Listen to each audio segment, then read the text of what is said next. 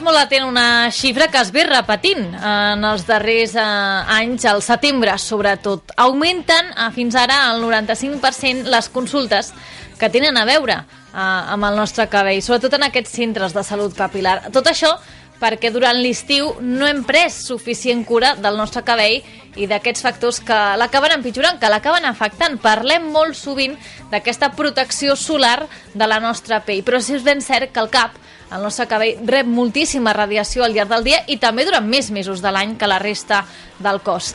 Uh, per saber què és el que podem fer, què és el que pitjor uh, acaba d'afectar el cabell i com podem arreglar tots aquests petits problemes que, que acaben de sortir o, i que ens acaben d'afectar. Donem la benvinguda aquí al matí de COPE Catalunya i Andorra la Sònia Blanch i és especialista a Capital Reis Benson. Molt bon dia. Hola, bon dia, Flàvia. Estem parlant d'uns factors, eh, sobretot el sol, per exemple, però hi ha uns altres, oi, que ens afecten el cabell que potser no som tan conscients durant l'estiu. Doncs sí, és molt important tindre cura dels nostres cabells a l'estiu. Eh? És una època doncs, que hi ha factors accents, a part del sol, com has comentat, doncs el clor, l'aigua marina, que poden provocar que el cabell es torni més fràgil i més sec. Uh -huh. I a llarg termini, aquesta pèrdua, aquesta pèrdua de brillantor, que seria bàsica però que acaba afectant uns altres termes, què ens pot provocar? Pot tenir conseqüències pitjors? Doncs sí, ens pot, ens pot comportar conseqüències doncs, d'un tipus d'inclús una alopècia més aguda, uh -huh. que afecti el que és el creixement del cabell, doncs per això és molt important tindre unes cures i, i uns consells bueno, a tenir uh -huh. en compte en aquesta època d'estiu. Entenc que el primer de tot, igual que passa amb la pell, és la prevenció. Um, hi ha protecció solar pel cabell, oi? Ah, exacte, Flàvia. Igual que fem amb la pell, tindríem que fer també amb el cabell. És a dir, uh -huh. abans de sortir de casa, doncs aplicant aquests protectors solars, doncs, que ajuden a doncs, evitar els raigs ultravioletes sobre el cabell. Suposo que igual hauríem, el procediment seria una mica igual, anar repetint, eh, anar posant si ens banyem, si no, i, i sobretot eh, estar una mica atents a, a les marques o als productes que utilitzem. Això sí que és important, no posar-nos qualsevol cosa que potser pot ser pitjor fins i tot. Exacte, hem d'utilitzar productes que sempre veiem que realment tinguin un, un renom i sobretot productes o principis actius com pot ser l'àcid hialurònic, uh Mhm. -huh. eh, que ens aporta hidratació i protegeix el cuer doncs, d'aquestes bueno, radiacions eh, ultravioletes uh Mhm. -huh. del sol. Ara parlem, eh, aquesta seria la prèvia, eh, anar fent un control tota l'estona mentre estem a la platja, a la piscina, etc. Entenc que amb un mateix eh, protector salvaríem tant del sol com d'aquests elements químics que dèiem de la piscina i de la sal, tot serviria? Sí, seria el mateix protector, ja tenen uns components que ens ajuden a evitar doncs, eh, els elements del clor i de l'aigua marina. Sempre és important que després de banyar-nos ens aclarem amb abundant aigua, és a dir, busquem una dutxa si és possible, i tornem a fer l'aplicació del protector. Uh -huh. Tot el tema de... Ara mirarem aquest procés de després que tu ara ens deigues, eh, mirarem què és el que hem de fer fil per randa. Però abans, aquesta prevenció, la comencem just ara perquè dèiem, clar, a, la platja és molt fàcil saber que tu aniràs a la platja i et poses a la crema. En el cabell, ho hauríem de fer quan sortim al carrer? Quan hauríem de començar? Sobretot aquesta pro protecció i aquesta prevenció, en quin mes ha de, ha de començar? Perquè ja ho estem fent a temps. Doncs mira, a partir del maig ja seria recomanable que comencéssim a utilitzar els protectors. A més, avui en dia en el mercat ens trobem sprays, uh productes molt fàcils d'aplicació, que tampoc espatllen ni el que seria ni el pentinat ni el color, i els podem aplicar per fer una vida normal. Eh? També seria recomanable que si estem en una exposició directa al sol, sobretot a les hores que el sol és més fort, utilitzar complements com poden ser un barret, un mocador, un turbant, a més ara estan molt de moda, vull dir que, que queden genials. I precisament ara que parlem d'aquests complements, eh, sempre s'ha fet referència, per exemple, a persones que tenien eh, problemes de caiguda o del de cabell i, i coses similars. Eh, això és cert? Ens perjudicaria en aquests casos posar-nos un barret o mai acaba de, de, de molestar i al contrari, és millor el benefici que té? A veure, és el que dèiem, Flàvia. Uh, amb l'exposició directa al sol és favorable portar aquest tipus de complements uh -huh. per molt que tinguis una caiguda activa, d'acord? A més, bueno, normalment són unes horetes que no portes tot el dia. Que no és recomanable és doncs això, és portar aquest tipus de, de barrets o mocadors durant tot el dia uh -huh. d'una manera contínua. Parlant dels productes, eh, hauríem de tenir, més enllà d'aquest protector, algo més bàsic. Sempre es parla, eh, les dones potser aquí som més, eh, ho sabem millor que els homes, però entenc que això s'aplica a, a tots dos per igual, eh? Abans de continuar, eh, sí, no? Sí, sí, sí, tant um, homes com a dones. Doncs eh, quins productes són els que hauríem de tenir per intentar que, que el cabell estigués bé en aquest estiu?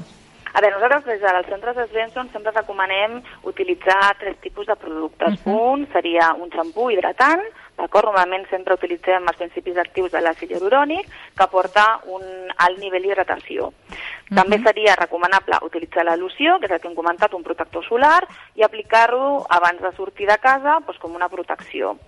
I sempre, sempre, sempre, molt important, nutrir i hidratar el cabell amb una mascareta protectora. Uh -huh. A més, les dones que normalment utilitzem més un tipus de coloració al cabell, uh -huh. doncs ens ajuda a que també estigui més protegit. Aquests són els uh, moments una mica com de, de pre, de durant i, i després de, de, de l'exposició, en casos generals. Ara apliquem uh, casos concrets que et vull preguntar. Per exemple, persones que potser tenen alguna patologia prèvia. Uh, ja no sé si de, de, del cabell mateix o de la pell al cap o el que sigui Aquí hem de tenir més cura, no només pels productes, sinó també eh, pels efectes i els riscos que podem tenir a llarg termini. Sí. Sí, Flàvia, el que tenim que sempre és comprar un producte en un centre específic i especialista. És a dir, no comprar productes a vegades al supermercat, que no són les massa recomanables. Uh -huh. I si tenim una pell més delicada, doncs això, o dirigir-nos a un centre capilares Benson, farmàcia, i comprar producte més adient, eh? Uh -huh. I precisament que parlàvem dels cabells tenyits, ara darrerament està molt de moda tot el tema eh, que té a veure amb coses naturals. Um, això sempre és millor o en veritat és més màrqueting? No, realment és millor. Sempre és més recomanable, ja no només a l'estiu, sinó uh -huh. durant tot l'any, utilitzar tints vegetals. Uh -huh. Doncs no banyen tant el que seria la fibra capilar i a part, doncs, bueno, la veritat és que el manteniment d'aquest tipus de tint és fantàstic i dura perfecte, eh? Hem parlat, eh, sobretot, ho dèiem al principi, que al setembre eh, es reflecteix aquest augment de consultes. Què és el que demana, sobretot, la gent? Què, què és el que es nota i, sobretot, com se soluciona? Com ho solucioneu vosaltres com a experts?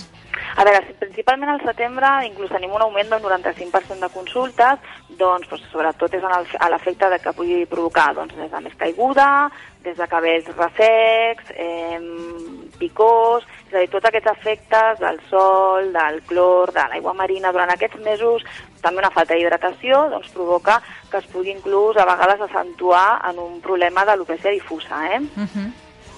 De tot això diríem que li afecta a tothom per igual, ja ho hem dit homes i dones. No sé si en el cas dels nens petits és encara pitjor. A veure, amb els nens petits seria una mica similar, és a dir, recomanaríem utilitzar producte eh, solar, de protecció solar, i sobretot cobrir eh, amb un barret, amb un caduret, les hores d'exposició del sol, molt important. Uh -huh.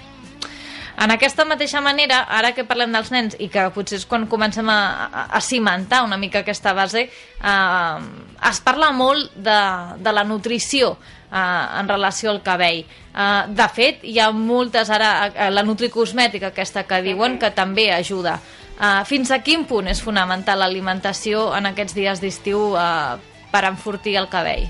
Realment, Flàvia, la, la nutrició és fonamental tot l'any, però sobretot en aquestes èpoques de, de l'estiu, doncs beure molta aigua, de, podríem parlar de dos litres més o menys al dia, i mantindre una dieta equilibrada, eh? sobretot, sobretot eh, utilitzar fruites, verdures, i quan parlem moltes vegades a la consulta ens pregunten quin tipus de vitamines o aliments uh -huh. ens ajuda doncs, a tenir un cabell més sa i més fort. No? Nosaltres sempre recomanem els aliments que estiguin, doncs, bueno, que portin B12, B3, vitamina A, vitamina C, que les podem trobar a fruites i vegetals. Eh?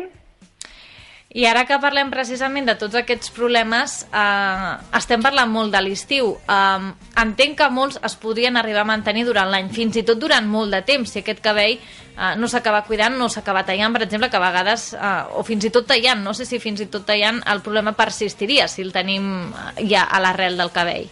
Exacte, a veure, sempre recomanem que després de l'estiu, si veiem algun canvi capilar que ens cridi l'atenció, doncs veiem, anéssim a un professional doncs, a que realment ens donin el tractament més adient. És important no deixar-ho. Uh -huh. Doncs d'una cosa que es pot solucionar d'una manera breu, podríem bueno, fer que es fes crònica. Eh? Llavors és important, sobretot, ara que notem un canvi, doncs dirigir-nos a, a, a un professional i que estem parlant tota l'estona de l'estiu de, del que pot fer la calor, evidentment després em plantejo, si no ens cuidem hi ha un canvi de temperatures, marxem cap al fred, aquests canvis eh, què ens poden produir també? Sí, a veure, principalment també després de l'estiu, a la tardor, és un moment on realment hi ha més caiguda de l'habitual, uh mhm. -huh. llavors és important doncs, el mateix, no? tindre una bona hidratació, una bona nutrició, doncs perquè aquest canvi capilar el portem d'una manera natural i no ens, en, ens aboqui a un problema més crònic. Eh? Uh mhm. -huh. Creus ara per ara, la societat, estem conscienciats amb aquest cuidador o encara ja tenim massa amb la pell i, i no estem fent massa cas del cabell, això ens podria passar factura? Doncs a veure, Flàvia, sí que s'ha notat durant uns anys un canvi a, a la importància de la salut capilar, ja no només l'estètica, perquè uh -huh. sis anys enrere era una mica que ens fixàvem només en l'estètica capilar, és a dir, en quin color em poso, quin uh -huh. tall, però potser la salut no, del cabell no era sí. una que tinguéssim en compte. Doncs avui en dia ja veiem que a la consulta realment tenim moltes persones que venen simplement a verificar com està l'estat del seu cabell. Eh? Uh -huh la gent està atenta, ho estem mirant. A banda d'aquestes qüestions, eh, quines serien les problemàtiques nosaltres eh, que aquí a Catalunya que més patim del cabell? Hi ha algú que destaqui per sobre la resta i que la gent sigui el que més li preocupa en aquesta incidència avui dia, en aquesta línia que ens preocupem més per la nostra salut? Què és el que més ens preocupa? El que més ens preocupa realment és quan tenim una caiguda activa uh -huh. i bueno, prenem algun tipus de, de complement o reforç i veiem que això continua caient i veiem, anem perdent aquesta densitat capilar. Llavors, això és una de les preocupacions bàsiques que ens trobem a, a consulta. No? Volem mantindre la nostra massa capilar i uh -huh. mantindre un estat de cabell, doncs, sobretot sa, brillant i fort. Doncs moltíssimes gràcies, Sònia Blanys, per acompanyar-nos al matí de COPE Catalunya i Andorra. Estarem molt atents a tots aquests consells. Ens deien, eh, sobretot, aquest ús d'aquests productes de protecció solar i la importància d'aclarar molt bé el cabell després de les exposicions al sol i sobretot després de, de banyar-nos a piscines i, i al mar. Moltíssimes gràcies per aquests consells, Sònia. Moltes gràcies a tu, Flàvia.